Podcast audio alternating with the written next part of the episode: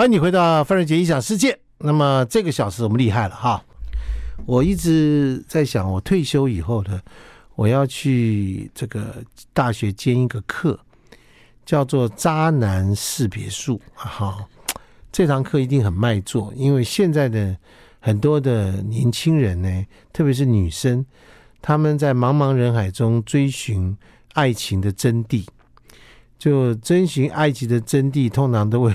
追寻到爱情的诈骗集团，然后呃遭遇人生很大的一个困难，父母亲都会担心自己的女儿呢会不会因为这样子而这个毁了她的青春一生，这是这是一个很好的命题。可是今天在大学或者我们的整个教育体系里面，完全没有人教你什么叫感情学。我举例说明，你敢不敢上一个公车？这个司机没有驾照，敢不敢？不敢。你敢不敢去医院找一个医生，没有执照医生帮你动手术、帮你开药？不敢。所以有的人没有得取得一个职业的这个一个证照认证的时候，他就不不可以去做一个会危害别人生命安全的事情。所以各位，一个随便一个男生就可以用渣男的方法，没有领执照下去伤害一个女生的。感情、生命、钱财、身体等等的事情，你不觉得这件事情，我们现在这个很多的女孩，不是应该都应该要学会如何去识别所谓的渣男？那么，这个我今天要访问，特别访问这个厉害了哈。他说他一进来就跟我讲，他是我的呃奥美广告，哎，不能讲那个广告公司哈，叉叉广告公司的同事。然后刚刚是我很后期的一个呃，可能是这个。啊，这个这个后辈了哈，但是他厉害了，他是又念了台大，又念了政大，学霸级的人物，但是他现在是渣男捕获术的专门的掌门人。我们来欢迎这个凯撒琳。嗨，大家好，我是孔太太，范大哥好，各位听众好，孔孔孔太太，孔太太，孔孔孔孔刘的孔不是孔锵的孔，嗯，孔刘的孔，也，一生立志嫁给孔刘，对。一生只嫁他一人，只嫁他一人，对，所以为了他守到今天已经四十四岁。孔刘知道吗？知道我，他也看过我，他，他看过你，嗯，他他身边的人都知道我，你就是一直呼喊的，不是秘密的秘密那个原则里面，就跟上帝开菜单下。下你的愿望，哦，这个是我每天在做的事情。就是我要孔变成孔太太，太，因为我在二零一九年的时候，为在他生日当天，为了他出了一本书。为了他出一本书，对。然后我曾经在二零一八年的大韩航空的头等舱跟他相遇。你为了去跟他相遇，坐到头等舱里，故意的，对不对？故意的，只有我跟他，只有你跟他。嗯哎呀，哎呀！但是后来没多久，他也没有要走啊。他的经纪人就觉得好像这个女生看起来怪怪的，就把她带走了。然后整个头等舱就剩下我一个人，孔刘坐在我后面。因为大韩航空的头等舱只有六个位置，然后他就坐在我后面。你不觉得很奇怪吗？就是一个这么有名的巨星坐在商务舱，然后我一个人坐在头等舱，然后我就非常的。难过也生气。凯撒琳孔来自于台湾的一个四十四岁是美少女，嗯、对不对？哦，谢谢你。对，然后呢，长得也像一个美少女，哦、是不是？然后呢，一心一想做孔太太。嗯、哇，那段那段旅程，你是？你你到底一开始做了什么事？我一开始做了什么事？其实没有，是因为那时候孔刘来台湾宣传一个手机，就是那时候台湾有一个手机大厂.嗯，那他要回韩国，然后我就想说，我大概知道，因为韩国人很爱国，他们出国跟回国一定都是搭大韩航空。那大韩航空一天的航班里面有几个航班是跟华航联营，那他们不可能去搭华航。所以我就用大韩航空排他法，只有三个时间。第一个时间是一大早七八点，孔刘起不来，起不来。第二个是他回到韩国已经十点十一点了，太晚了，不可能。那就一定是中间那个的班机，大概一点的时候，然后我就定了。然后其实我定的时候，就我那天其实不知道。我觉得有可能会碰到他，可是我一到那个就是后登机登机室的时候，我一看到一堆媒体，中了，中了，中了，然后他就真的来了。其实他看到我的时候，他认出我来了，因为哦，他之前就知道你，之前就因为我之前我为了要靠近他，然后我出了第一本书，就是我有经营单人婚纱，韩国的。那我每次去韩国的开会，或者是带一些女孩子去韩国的时候，我就会送礼物到他的经纪公司，然后我合成了很多我跟他的婚纱照，跟就是这样浪漫情侣照，我都放起超大的给他，所以他其实看到我，其实他不用讲话，你看那个眼神你就知道说，嗯，他觉得这个人怎么在这里，而且。有些人会说，他一看到你的表情是什么，有点震惊，有点震惊。因为像台湾人会说，你送台湾的明星东西，台湾明星是收不到的，他可能就丢掉。可是因为韩国，我是亲自送到经纪公司去，我后来送到，就是我不知道范大哥知道有个有一个韩国男星叫做金彩玉，演他的私生活的，就是他也是一个很有名的韩国明星，他演信号，然后他的经纪人还帮我收下礼物，因为他们是同一家经纪公司，我已经搞到他们公司看到我。就是都知道会直接跟我说“孔优”，就是他们知道我是要送给他东西，对他的韩文名字“孔优”，就是 就知道，所以就是追到他知道。你没有带孔腔去，就是一个败笔。哎呦，不这。差那么多，你干脆讲九孔好了，反正都有孔，可是不是有洞的就可以啊？还是要对才可以？OK，嗯，这你你让我想到萧敬腾那个缠他的女人，我没有那么恐怖啦，好不好？我知道你在说什么，就是煮鸡汤那个啊，后来好像对他泼什么泼秽物的那个，对不对？对对对对对对对，我没有没有你你你不你这样子做，经纪公司会很很紧张。没有没有没有，我不会蹲点，我就是拿东西走我就走就走了，我不会蹲点。那经纪公司也没有想要让你怎么？跟他有什么接触、认识或者什么？呃，不太可能要太有名，所以我去年做了一件很浪漫的事情，就是我的第一本书有入选二零二一年的金马创投，就是是我的第一本书的故事，就是我跟孔刘的故事。哦，你跟孔刘的故事？对，这是我如何，因为我之前也是遇到很多渣，我曾经因为遇到渣，你就想要自杀。哦，是吗？啊对。你原来你也是一个，就台大跟什么政大都念过的人，高学历，但是完全那对渣男没有办法。对，就是爱情智商是零，智商。对，智商是。这我见多了，所以我什么 我应该去台大，我因为该去开开真的开了开这个课，对不对？叫做渣男智商学，对不对？啊，类似这种爱情智商学，对不对？好，我们休息一下。今天我们访问这个呃，不知道会不会成真的孔太太。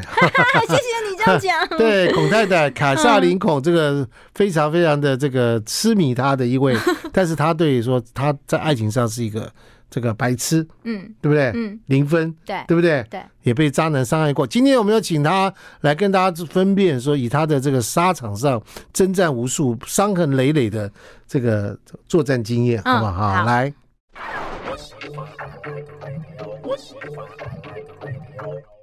欢迎你回到范瑞杰异想世界。我们今天访问是来自于台大、政大两个学校，这个念过书的这种学霸级的一个，呃，在感情生活里面一直翻腾不已啊、哦，对，呃，被渣男伤害过的他的凯撒林孔啊。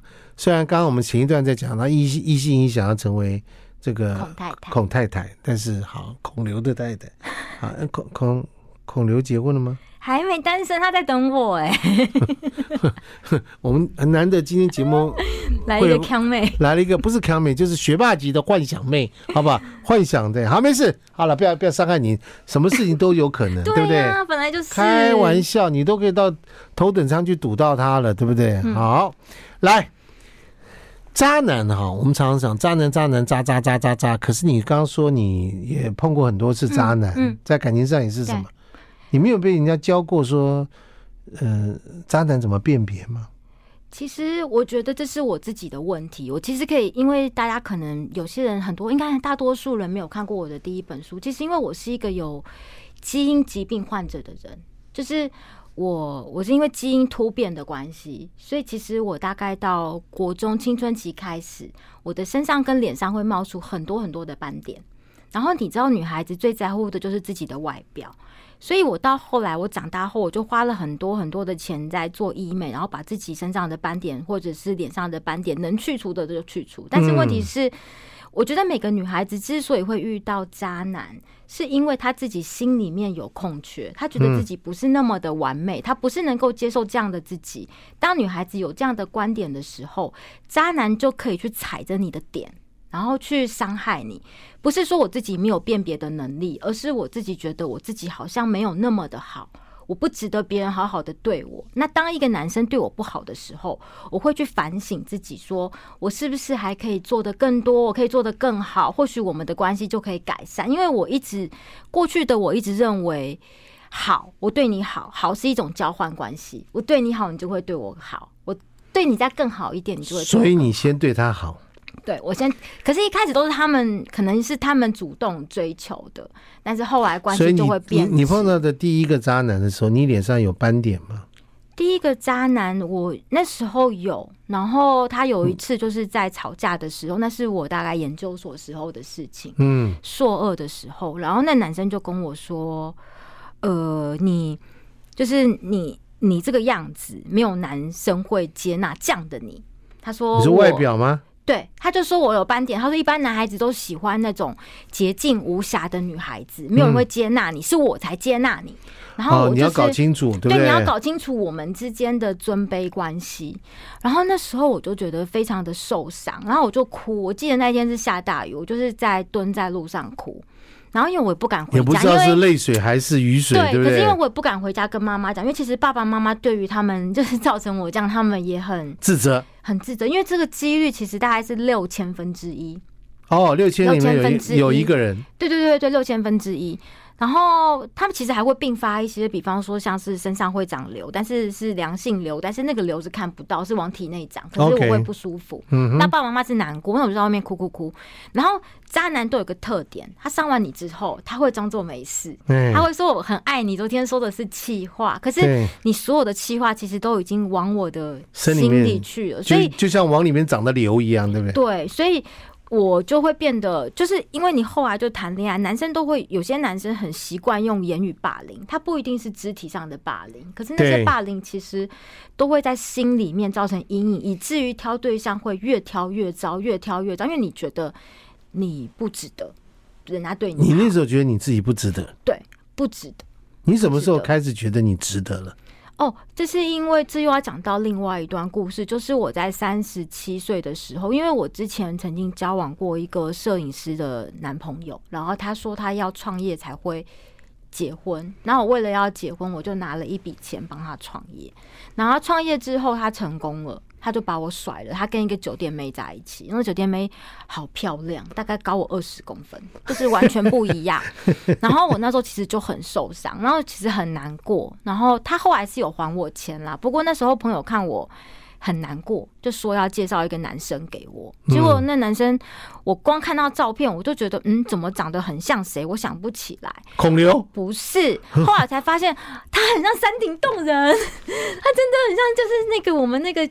进化史上面靠左边的人，他只是除了毛而已，那五官是一样的，就是眼窝深陷，然后等等等等，棱角分明，对，就跟一个艺人长得很像，跟一个唱洋葱的长得很像，对对，就是那个样子。然后，但是我朋友就跟我说，你就是因为过去都一直。挑对象都是看外表，所以你才会一直遇到渣男。你这次不要再看外表了。然后他就跟我说，这个男生是新加坡航空公司的高层。我就说，新加坡航空应该会挑外表吧？怎么会这个样子也可以当？所以你到了三十七岁的时候，还是以外貌取胜？没有没有，应该是说，我觉得第一眼不能那么的那么的那么的惊吓惊啊惊吓。对，然后但是那个男生就是交往的过程当中，就是他对我很好。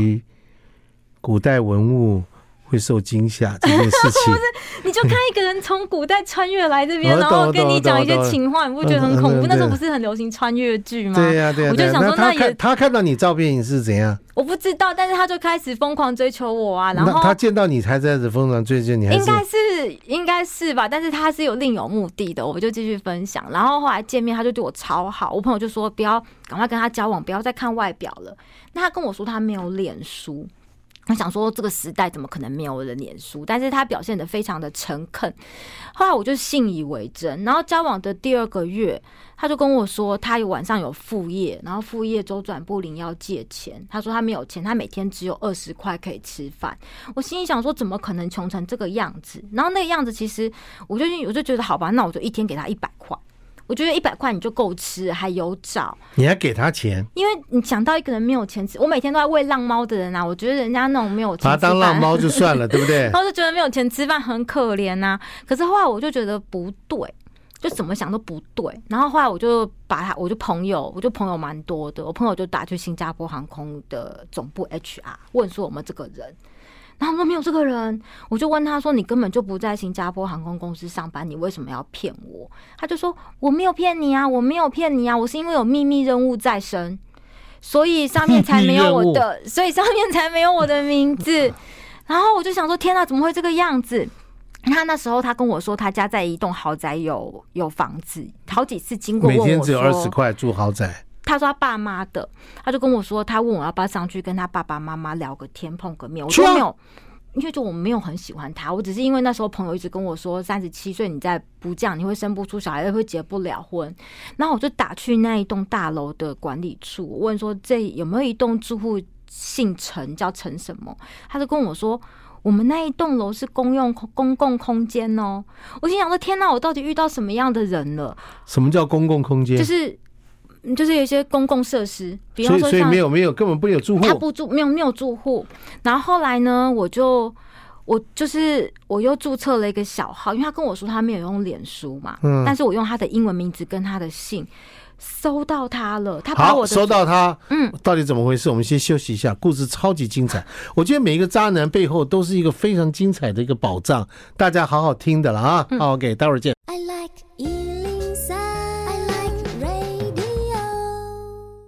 欢迎你回到范瑞杰异想世界。时报出版社啊，是台湾很厉害的一家出版公公司，一年出三百本书。但是我很讶异，他竟然会愿意出这一本书。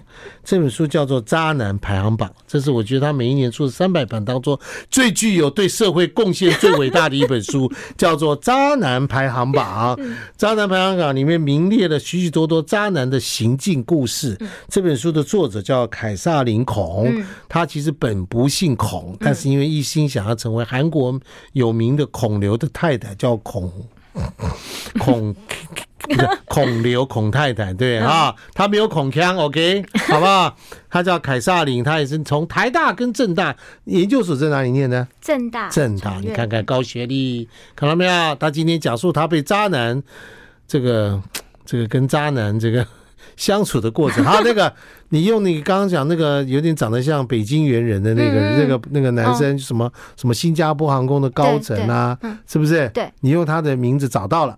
我后来找到他了，嗯然后我找了很久，因为他就是名字很，就是他的姓跟中文凑凑起来很多，慢慢找，慢慢找，找到了。嗯，我点进去看，我看到他的婚纱照，他的婚纱照，他结婚，他已婚，他是把我原来的主账号删掉封锁，他让我找不到他。然后我，然后你知道，因为我是天蝎座，所以其实我很侦探。我从他仅有的几张公开的照片里面，暗赞的人找到他的老婆。然后我后来找到他老婆上班的地方，我十分钟后托朋友找到他老婆的办公室的桌上公用电话的桌机，我打给他，我说，你老公在外面骗人，就是你老公在外面骗我说他单身要跟我交往，他就说他根本不是新加坡航空公司的员工啊，他只是科技业的业务，你懂啊？就是他所有的一切都是假的。然后后来，那个男生知道我找上他的老婆，他跟我说他要对我不利，他说叫我试试看，他要让我死得很难看。然后那时候，其实我觉得我最难过的是那一阵子，我爸爸每天都会在公车站等我，就是我爸爸担心我有任何的意外，他就是我下班时间，他就我妈妈就会问我说你在哪里，然后后来爸爸就会骑着。你有跟爸爸妈妈讲这件事？有，爸爸还有跟那奶奶通过电话说，如果你敢对他。怎么样？我就是让你好看。男生都喜欢撂狠话，但是因为我 爸爸，我因为我爸爸的家族有一认识一些白道跟黑道，所以我爸爸就跟他说。后来你气挂没，我爸爸就骑着脚踏车，就是每天你就是下车，你就看到爸爸在灯光昏暗下等你，然后我觉得非常的不孝。后来奶奶就不敢再找我，可是我才知道说，我多年后就是我出了第一本书，然后我有一个资深读者有一天私讯我，他说。那个男生是不是叫什么什么什么？我说你怎么知道？他说他是他的初恋情人。男的是这女的初恋情，山顶洞人是那个女孩子的初恋情人，是女的打电话给你，那女生私讯我，私讯你，粉丝页，他跟我说那男的他当初交往他爸爸就觉得他是个骗子，其实他那男的后来他跟我说他要安排我跟他的爸妈吃饭，我觉得他应该是要聘灵演，他为什么要骗我？是因为他觉得可以从我这边骗到钱，因为读者跟我说这个男生无父无母。就是这个故事让我后来就是无父无母，搞不都是假的？是真的，因为他那时候他们是大，就是第一任，所以可能不会。他有去过那男生的家里，那个男生是姑姑养大的。然后这件事情其实对我打击非常的大，因为我觉得我怎么会跑去跟一个已婚的被一个已婚的人骗，然后而且还长得非常的不好看。然后我那时候其实是你那个闺蜜叫你说劝你要跟这个人交往的哦，那个女生也是，那女生有问题，因为她。已婚，他也是隐瞒自己已婚的事实。这个男生其实是他在交友软体认识的，他把他介绍给我，然后我们人都会觉得说，朋友介绍给你的人应该没有问题。对，错，这是错了，这个才最恐怖。来来来，凯瑟琳，嗯，凯瑟琳，我请问你一件事，我从你这边学习啊，嗯，叫孔老师，谢谢你教导我们怎么样 啊。来，我们来讲这件事情，渣男一定会讲一个天花乱坠的故事，对。对让女生喜欢的故事，嗯，这些故事大概都分成说，他家可能很有钱，或者他家可能很没钱，嗯，或他身世很悲惨，对，引起女生的这个怜悯怜悯之心，对不对？嗯，所以你你觉不觉得跟一个人交往一阵子之后，假设有一点事情说，你对这人可能要往下去做的时候，你觉得怎么样去辨知他讲的话是不是真的这件事？因为男生都喜欢讲啊。我前什么好汉都提当年勇啊，对不对？我又怎么样丰功伟业啊？干嘛干嘛，对不对？是不是？我一定会。假设你我是我要是碰到你，我会跟你讲，哎，我告诉你哦，我是中华民国第一位派驻呃中国大陆的 for A 广告做创意总监啊，是不是？你网络上可以查得到啊，对不对？是不是？我一定要跟你这样讲啊。我曾经做过这么丰功伟业的东西啊？可是，一般人他没有办法像我们这样，我们可以查证，对对不对？他很难查证啊，你觉得呢？我会觉得，我现在都会跟女孩子说，不管男生跟你说什么，你一定要眼见为凭，就是你没有看到之前，你都把它当做没有。而且，我觉得很恐怖的是，女孩子甚至连男生的真名都不知道。哎，这件事情非常的吊诡。就是我在这本书里面有写到一个故事，那个男生他就是呃，就是在网络上约了很多女孩子出来，然后后来就是反正那男生后来因为他的事情被我踢爆了。我们一直就是等于是我到警察局去说明的时候，我才知道他他其实他本姓成龙的成，但他在外诈骗都用尔东成。那女孩子根本就不知道，她就是信以为真。女孩子太相信，没有看身份证吗？没有看的。我觉得这对你讲对了，一定要。所以你刚刚说怎么样去辨别？看身份证一定要看。你会说不好意思，你都要跟他交往，有什么好不好意思？什么好不好意思？对啊，身份证，身份证拿给我看看，我看你们结婚。名片，名片拿出来，我打电话到你公司看你是不是真的人。对对，对，然后还要在外面赌，看他有没有他。如果因为他名片可以做啊，之前不是有一个有一个命案，然后那男生不是做了很多什么卡蒂尔的的名片，那一看就知道不可能，因为那个美感太糟了。对。可是女孩子却傻傻的相信。我觉得有一点那女的也没美感，算了吧。因为我觉得太过于浪漫的经历，或者是太梦幻的。的相遇都是假的，一定要有这个认知，不会有这么天大的好事掉在你面前。好，你觉不觉得应该赶快去见他的朋友或家人？一定要，我觉得一定要，一定要。但是也是怕，像我刚刚讲到，他要找灵演来演他的，没有，你多见几次就很难了。对对，我觉得父母是一定要见的，因为如果他连让你连父母跟朋友都不见，要么就是你见不得人，要么就是他另有家人，就这么简单，没有其他原因了。对呀、啊，是不是啊？这是很单纯的一件事情啊。嗯，好，那个我们休息一下。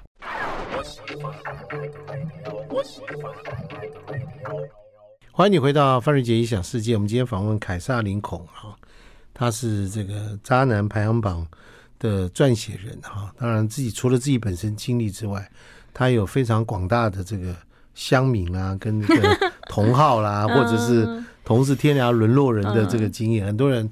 会赖他私讯他，寻求他的这些的解答出这个。你说你在做个人婚纱，对，单人婚纱。什么叫单人婚纱？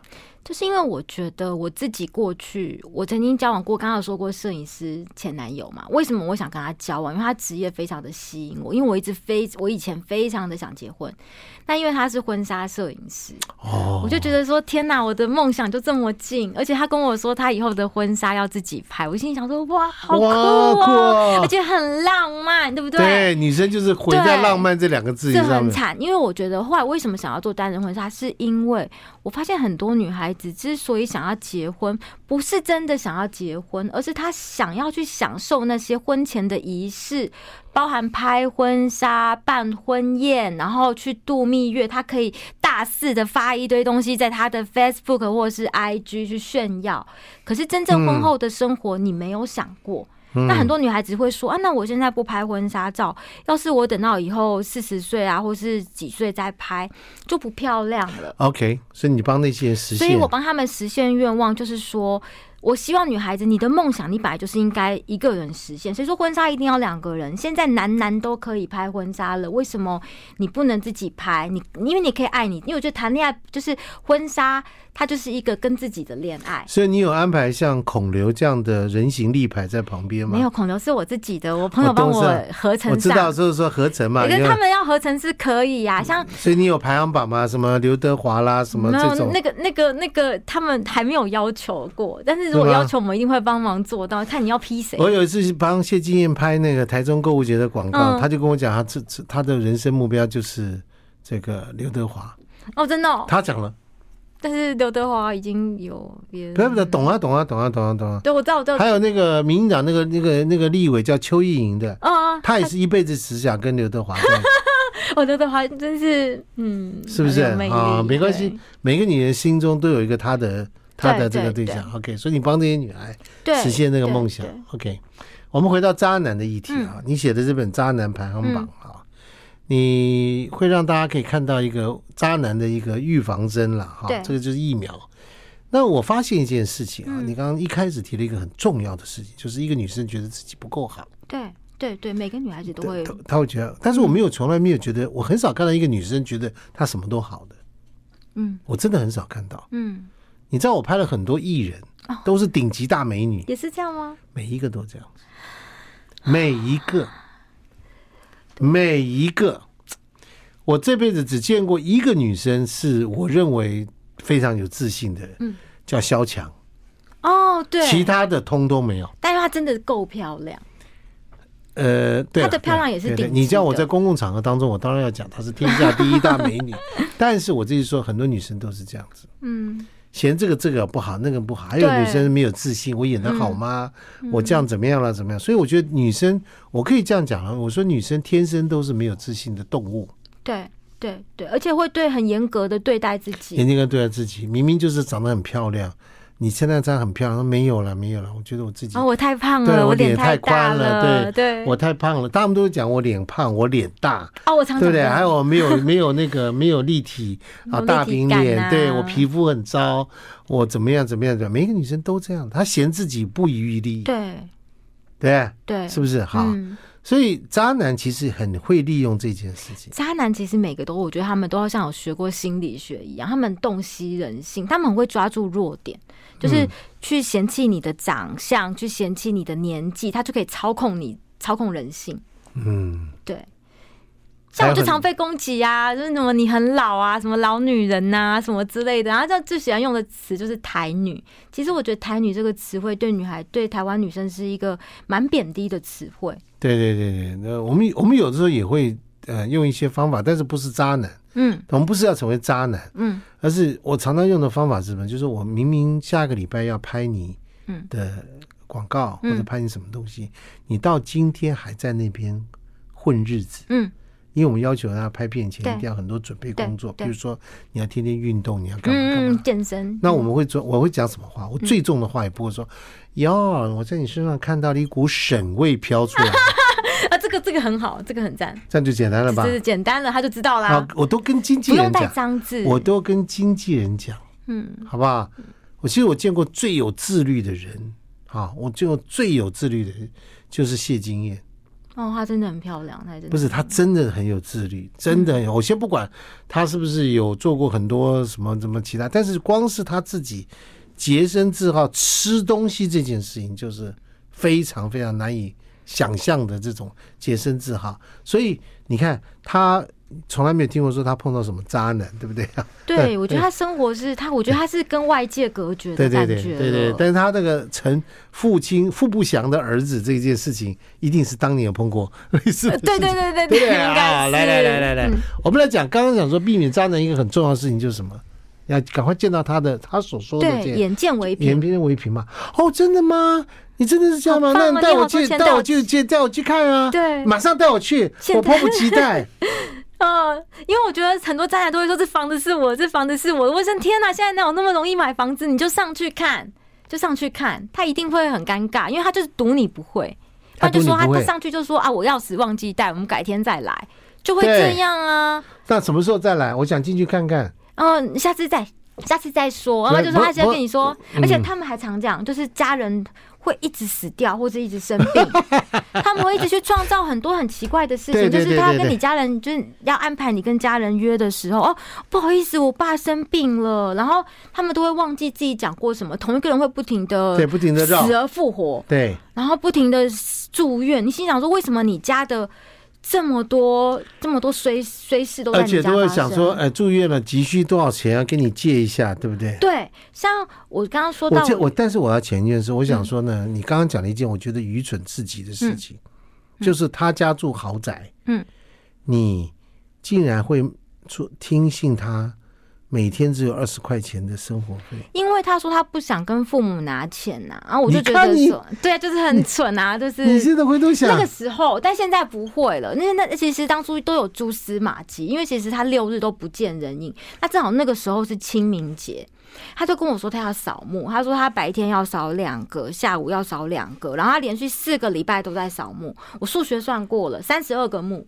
谁家这么多墓要扫？你说我跟你去扫啊？他是做殡葬业吗？是吧？对，我是吗？所以女孩子她是礼仪生吗？对呀，当下都很好骗，你真的很好骗呢。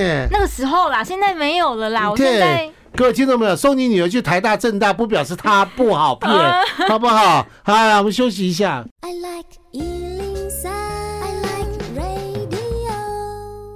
欢迎你回到范瑞杰异想世界。对于一个四十四岁的凯撒琳，还这一生要成为孔太太，是有一点点需要再努力的。嗯，我也在努力，一直在努力。那你你认为成为张太太啦、王太太这件事情，还是你的期望吗？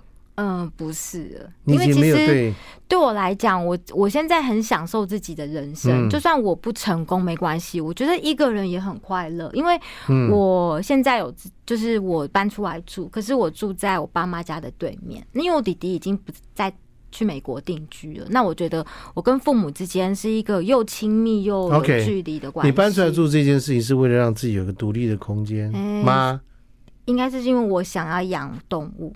我我我妈妈不喜欢宠物，所以我想要独立，因为我觉得，而且有时候太轻太轻了，反而会一个四十四岁的女生也经历过人生很多的一些点点滴滴。那凯瑟琳跟各位报告一下，她其实长得一点都不像四十四，她长得大概在二十四到二十八岁之间，这有点夸张啦。我我就是以夸张成性啊，对不对？好不好？广播又怎么样呢？你告诉我，我 说了算嘛，对不对？哈。